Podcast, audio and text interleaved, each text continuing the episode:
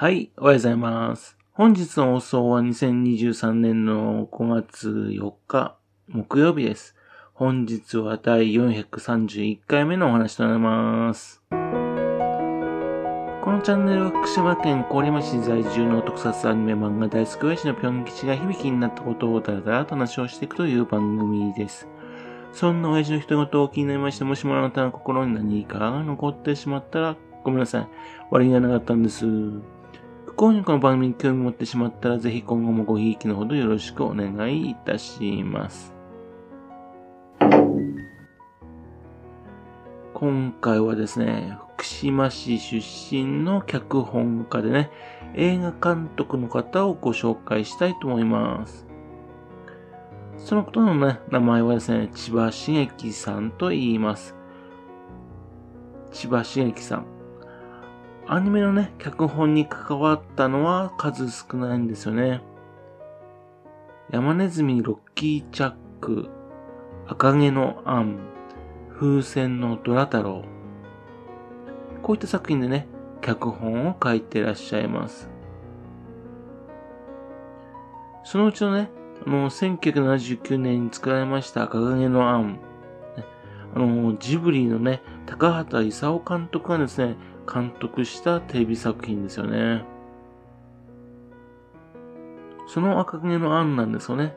あの、1話から6話までを集めましてね、1989年、ね、放送から10年後にですね、えっ、と、高畑勲監督の名前でですね、赤毛のアン、グリーンゲーブルズへの道というタイトルでですね、アニメ映画になったんですね。まあ、テレビアニメのね、総集編なんですけどね。そこではですね、脚本家の一番に千葉真樹さんの名前があります。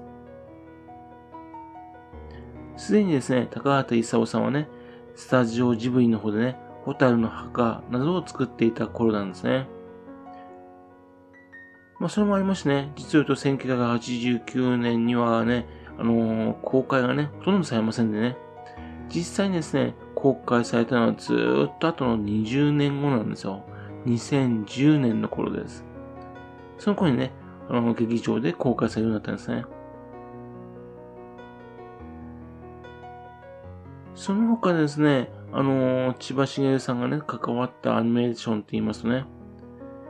日本にね、ボランティアっていう考えをね、広めたっていう方がいらっしゃいまして、それはね、あの、修道士のゼノさんっていう方なんですね。そのゼノさんについてのアニメーション化したもの、1990年に作られたアニメ、ね、ゼノ、限りなき愛にっていう作品、これでも脚本をしてるんですね。このゼノ、限りなき愛にはですね、なかなか DVD 化とかされてないんですけどね、なぜかですね、YouTube にね、えー違法なんでしょうけどね、サンプルがね、全編アップされてますね。というわけで、なぜか見見ることができてしまいます。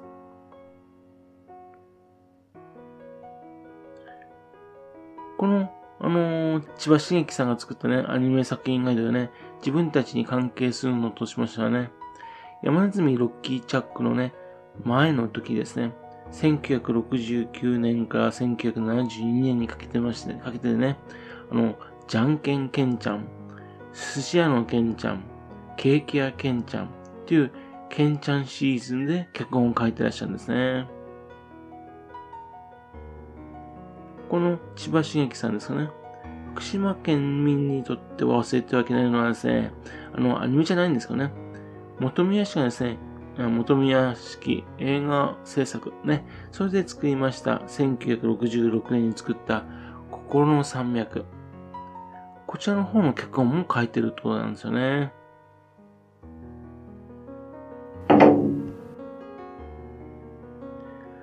千葉茂樹さんですけどね、1933年に福島県福島市生まれ。というわけで、現在90歳の方です。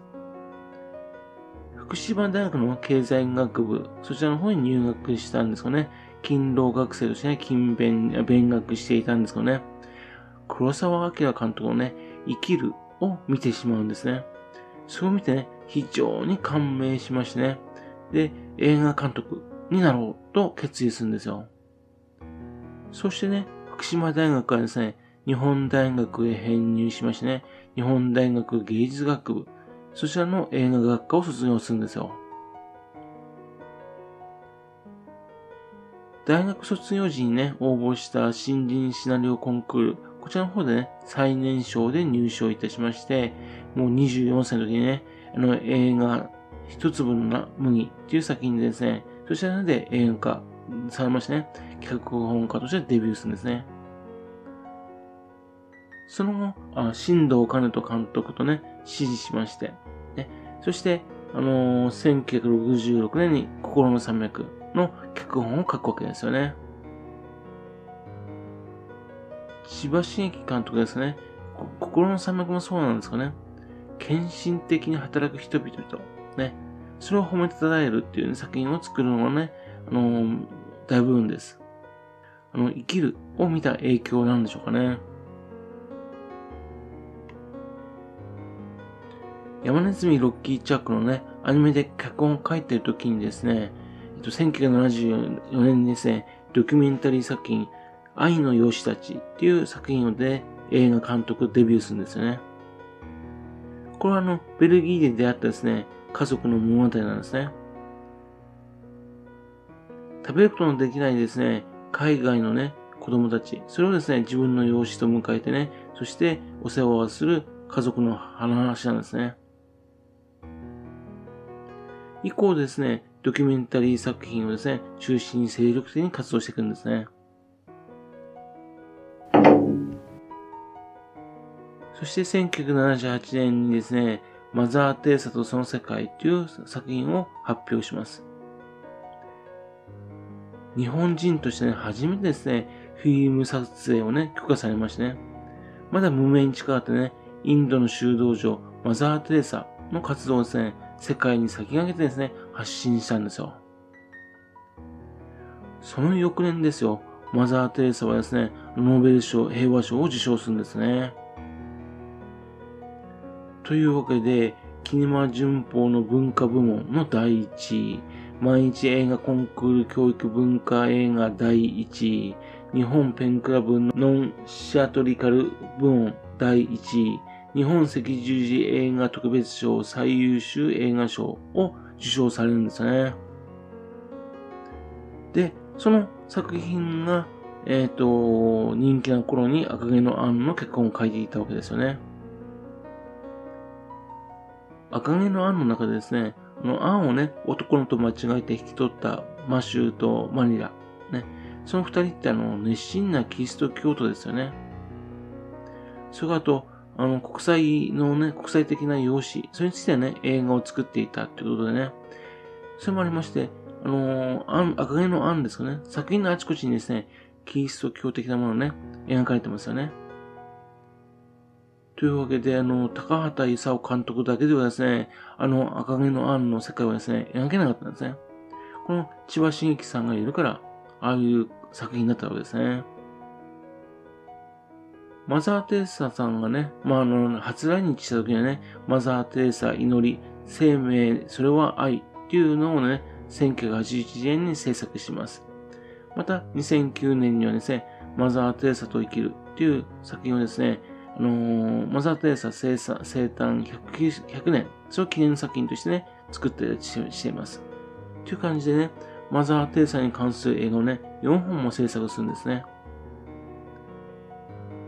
また、教皇ヨハネ・パウロ2世が来日した時にはですね、それを記録としましてね、平和の巡礼者という作品をですね、1981年に作っています。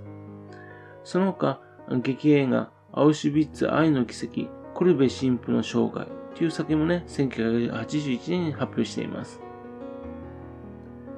まあ、そのようなね、キリスト教徒の流れでですね、先ほど言いましたアニメ映画のね、ゼレ、そちらの方をね、作ったんでしょうね。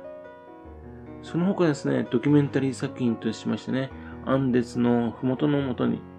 という作品で毎日コンクール教育文化部門の第一を取ったりとかですね、またと、後日にかける愛の鉄道という作品とかね、そういうのを発表していきます。そして数々の映画賞を受賞していくんですね。というわけですね、あのー、心の山脈を書いた人がね、山ネズミロッキーチャックだとかね、赤毛のアンだとか、そういったテレビアニメ作品だと関わりまして、で、その合間にですね、マザー・テレサを日本の人々に知らしめた。ということなんですね。で、現在もですね、そういう活動を続けてらっしゃるんですね。そんな方が福島県出身者、福島市出身者にいらっしゃるってことですね。ぜひともね、知ってもらいたいなというふうに思っております。はい。それではまた次回よろしくば、ぴょんぴょん吉のお宝の話をお付けくださいね。本日もお聴きくださいまして、誠にありがとうございました。